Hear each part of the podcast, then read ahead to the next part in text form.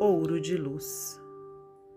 Todos nós, na viagem da evolução, estamos na mina do aperfeiçoamento. Trabalha e não te afliges.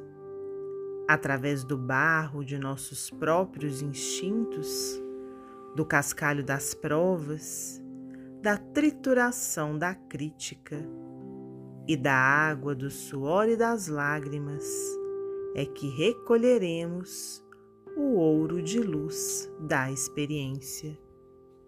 Emmanuel, psicografia de Francisco Cândido Xavier, do livro Material de Construção.